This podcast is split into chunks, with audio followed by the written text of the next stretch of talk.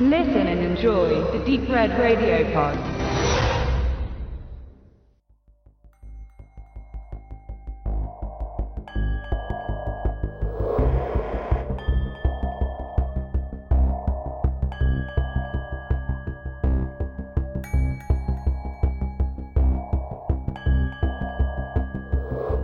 Herzlich willkommen bei Wicked Cinema, dein auditiver Filmführer durch die Welten des hammeresken Horrors, namenloser Schrecken und nervenzerfetzender Grauen.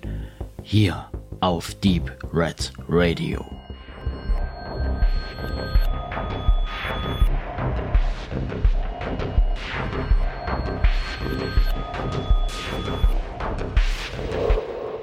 Nun kommt die Fortsetzung zur Besprechung zu dem Film The Gate, der ja bei Wicked Vision äh, in einer Doppeledition erschienen ist, im, im VHS-Stil. Teil 1 und 2 in einer Box und den ersten Teil, den haben ja Tobe und Max bereits besprochen und nun sitzen ich und Tobe hier und haben uns Teil 2 angesehen. Und während ich noch die ganze Zeit rätselte, ob ich damals den ersten oder den zweiten auf Video hatte, so glaube ich, es war der erste. Denn den zweiten hatte ich jetzt überhaupt gar nicht mehr in Erinnerung gehabt, äh, wobei ich an den ersten ähm, mich dann doch noch ganz gut erinnern konnte. The Gate 2. Es gibt einen Hauptdarstellerwechsel, das heißt, Stephen Dorff als, äh, da, als, als Kinderschauspieler ist ausgefallen, ausgestiegen.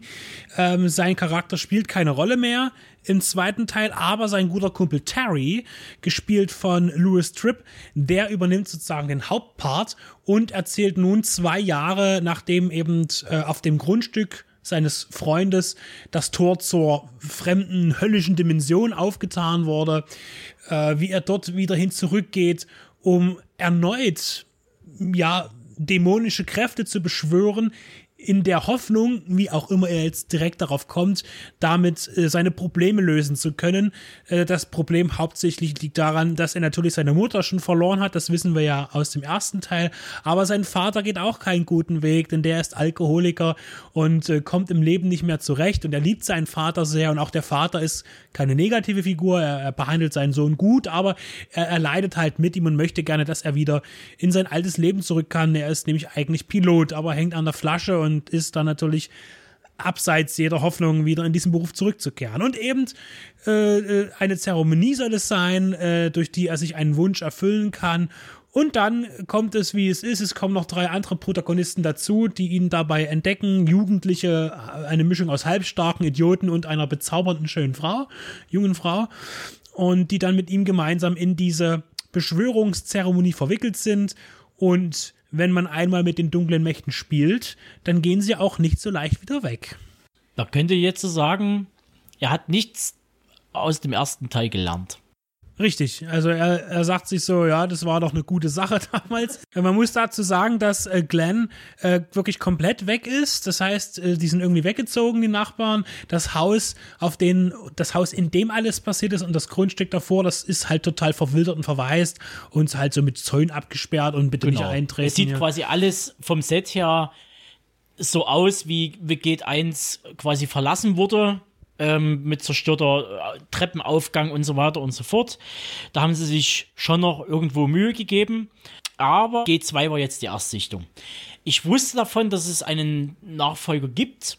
Hab ihn nie gesehen, hat mich jetzt äh, nicht so angefischt, das jetzt unbedingt äh, nachholen zu müssen, auf meinen Pile of Shame zu packen. Jetzt wurde es nachgeholt und ich muss leider sagen, man Abstriche machen. Obwohl der doch ein paar Tausender mehr Budget hatte als das Original, als der erste Teil. Auch, glaube ich, ein oder zwei Jahre nach dem ersten Teil schon gedreht wurde. Und dann aber zwei Jahre lang im Giftschrank gelandet ist, weil die Produktionsfirma pleite gegangen ist, dann wieder aufgekauft und so weiter und so fort. Und erst 1990 erst released wurde. Und da war es wahrscheinlich dann auch schon zu spät, weil ähnlich wie Begate 1, was jetzt Effekte und äh, das äh, grobe Setting angeht. Wir haben dann gesagt, so im Finale zum Beispiel, das erinnert stark an äh, Ghostbusters. Ähm, ja, ich denke, das Problem war hier, dass man eben die Ambition hatte, äh, The Gate als kanadische Produktion war doch fürs Kino recht erfolgreich in seiner Größenordnung gewesen und dass man dann auch gleich irgendwie natürlich ein Sequel nachschieben wollte, wie das einfach in dem Business so ist. Wenn was erfolgreich ist, wird es fortgesetzt. Und äh, dass man dann gesagt hat, es sind ja am zweiten Teil die gleichen Menschen beteiligt wie auch äh, am ersten. Das heißt, die Produzenten, auch der Drehbuchautor und der Regisseur sind die gleichen geblieben ähm, bei der Fortsetzung. Und hier denke ich, vor allen Dingen hat der Michael Nankin, der das Drehbuch geschrieben hat, das Problem gehabt, dass er eigentlich gar nicht wusste, wie er seinen Film fortsetzen soll. Man hat bestimmt gemeint, so Jungs, jetzt müssen wir noch einen zweiten machen, lasst euch was einfallen, aber er seine Geschichte schon erzählt hatte. Und The Gate war ja auch nicht sehr komplex, es ist eine einfache Geschichte, die sind da in dem Haus und die werden gejagt von dunklen Mächten hin und her und müssen sich verteidigen. Und äh, da wird vor allen Dingen viel mit Effekten gearbeitet, wodurch der Film eine runde Sache ist. Und, mehr bietet die Story auch nicht und es würde es natürlich anbieten, das gleiche nochmal zu machen, bloß mit anderen Schauspielern Charakteren zum Beispiel, äh, wie es ja auch bei Saw gemacht wurde. Es ist immer wieder das Gleiche, nur mit anderen Gesichtern.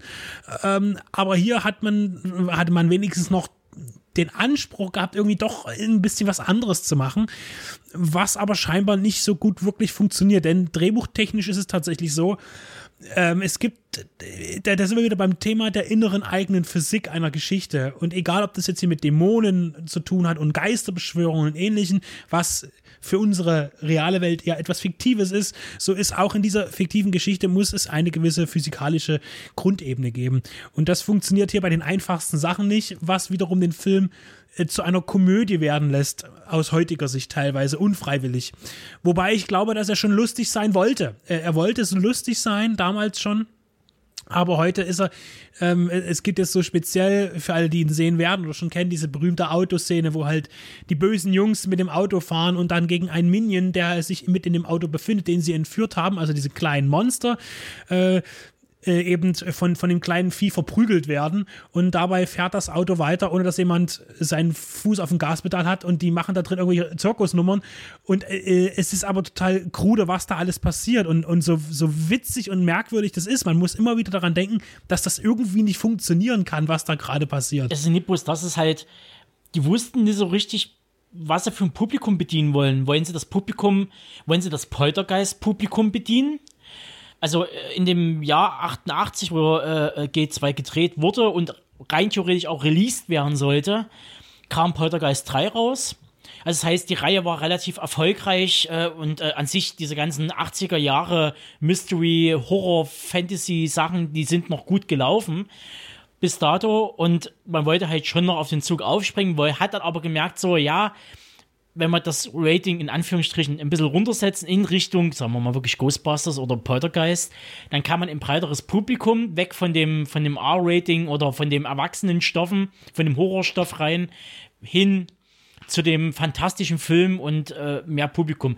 Die Slapstick-Einlagen ist ja nicht bloß diese, diese Autoszene. Da gibt es die Szene, da wo der Minion in den Käfig gepackt wird und dort drinnen schaukelt in so einem Hamsterkäfig, wo wir uns nicht haben, wo wir wieder bei der inneren Physik sind, ähm, wie der Hamster auf diese, auf diese Schaukel gekommen wäre. Ich, ich glaube schon, dass es nicht unbedingt ein Hamsterkäfig war, aber man sieht nur den Hamster immer und, und man verbindet ja, jeden Käfig. War wahrscheinlich ein Vogelkäfig. Genau, aber man verbindet trotzdem jeden Käfig irgendwie mit einem Hamster. Ja, aber das, also das war halt einfach, das sieht einfach so unfreiwillig komisch aus und da weiß man gerade nicht so richtig, dann hast du noch so ein bisschen, so ein bisschen Red also Red Pack, da hast du ein bisschen Breakfast Club Anleihen drinne und so Men, so Men at Work und wie diese ganzen Pseudo-Teenager-Komödien äh, laufen, hast du auch noch mit drinne und so ein bisschen diese ganzen Stephen, Stephen King so äh, äh, Geschichten, die damals schon rauskamen, die spiegeln sich da auch noch ein bisschen mit drin bevor der richtige Horror und der richtige Fantasy-Effektlastige Teil begann, im ersten Teil vergeht ja auch tatsächlich doch relativ viel Zeit für so einen Genrefilm.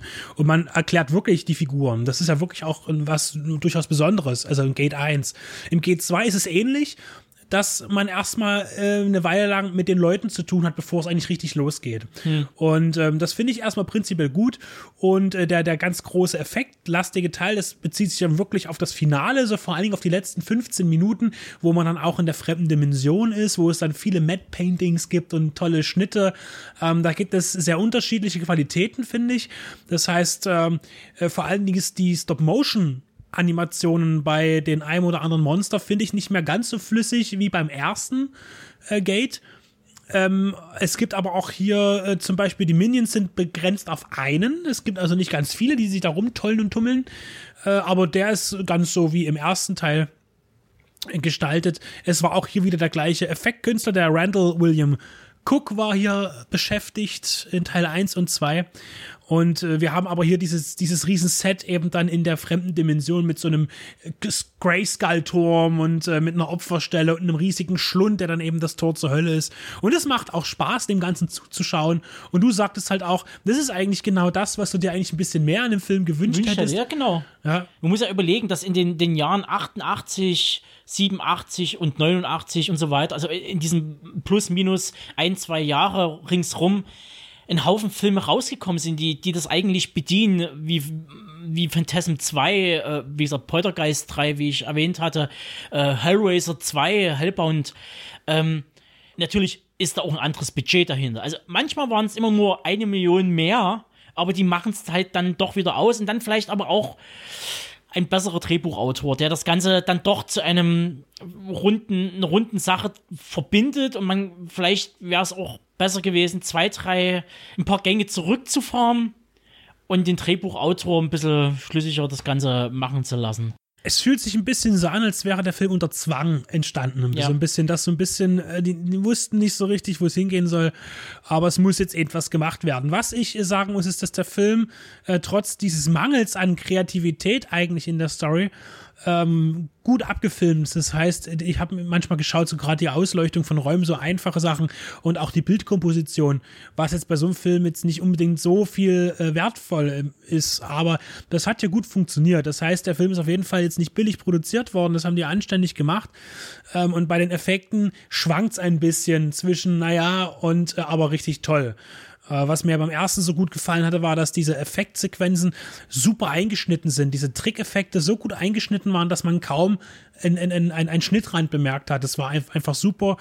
Und das ist jetzt zum Beispiel bei Gate 2 nicht mehr so einfach. Also, als ob das halt doch vielleicht dann doch ein bisschen husch-husch gehen musste, obwohl der Film ja dann doch so viel Wartezeit hatte. Man Ja. weiß ja auch nicht, ob der Film schon komplett fertig war, als die Produktionsfirma gesagt hat, das ist nicht mehr. Und die erst dann ein Jahr später angefangen haben, den Film zu schneiden oder Effekte einzufügen oder sogar Effekte zu produzieren. Ja, das lässt sich Ähm. leider auch schlecht rausfinden, aber das Ding ist, also wie gesagt, da gebe ich dir vollkommen recht. Also ähm, handwerklich ist der Film solide. Er wirkt wie mit der heißen Nadel gestrickt. So, das ist halt das, was ihm dann auf die Füße fällt und dass der halt in dieser, in dieser Schwebephase, wo vielleicht alles unsicher war, ist vielleicht mitten in der Produktion die Firma pleite gegangen ähm, und die haben das Ding irgendwie noch mit Ach und Krach irgendwie zusammen äh. Er ist auf jeden Fall im Gegensatz zum, zum, zum ersten Teil gefloppt, äh, im wahrsten Sinne des Wortes, weil vielleicht auch andere Vertreter da waren, die dann doch eine Ecke besser waren, einfach, die einfach wirklich mehr, mehr geliefert haben. Und zu der Zeit waren vier Jahre zwischen einem ersten und einem zweiten Teil oder überhaupt sicherlich noch ein bisschen weiter entfernt als, als heute. Ich denke, dass, da war der Gate schon wieder vielleicht auch aus den Köpfen verschwunden, weil das war so diese, diese Stoßzeit, wo Stück an Stück kam. Genau. Auf jeden Fall greift er auch so ein bisschen auch wieder das Coming-of-Age-Thema auf, was ja bei einem 10-Jährigen noch nicht so ganz funktioniert, aber hier bei einem 15-jährigen Terry äh, ganz gut ist. Da geht es dann auch, äh, gibt es auch eine Liebesgeschichte und es geht natürlich auch um die, die, den Verlust wieder von, von Familienangehörigen. Da haben sie ja beide jemanden verloren. Das heißt, auch hier versucht man äh, durchaus äh, dramatische Züge bei den Charakteren zu implementieren, damit sie uns mehr ans Herz gehen. Und ich finde sie trotzdem allesamt, das muss ich sagen, äh, auch den Terry und auch ähm, die junge Frau, ist, Die Liz. die Liz äh, sehr sympathisch. Sie sind sympathisch gespielt und das, das hat mir da dahingehend auch großen Spaß gemacht, äh, trotz dass mir irgendwie so ein bisschen der, der, der Drive in der Geschichte fehlte.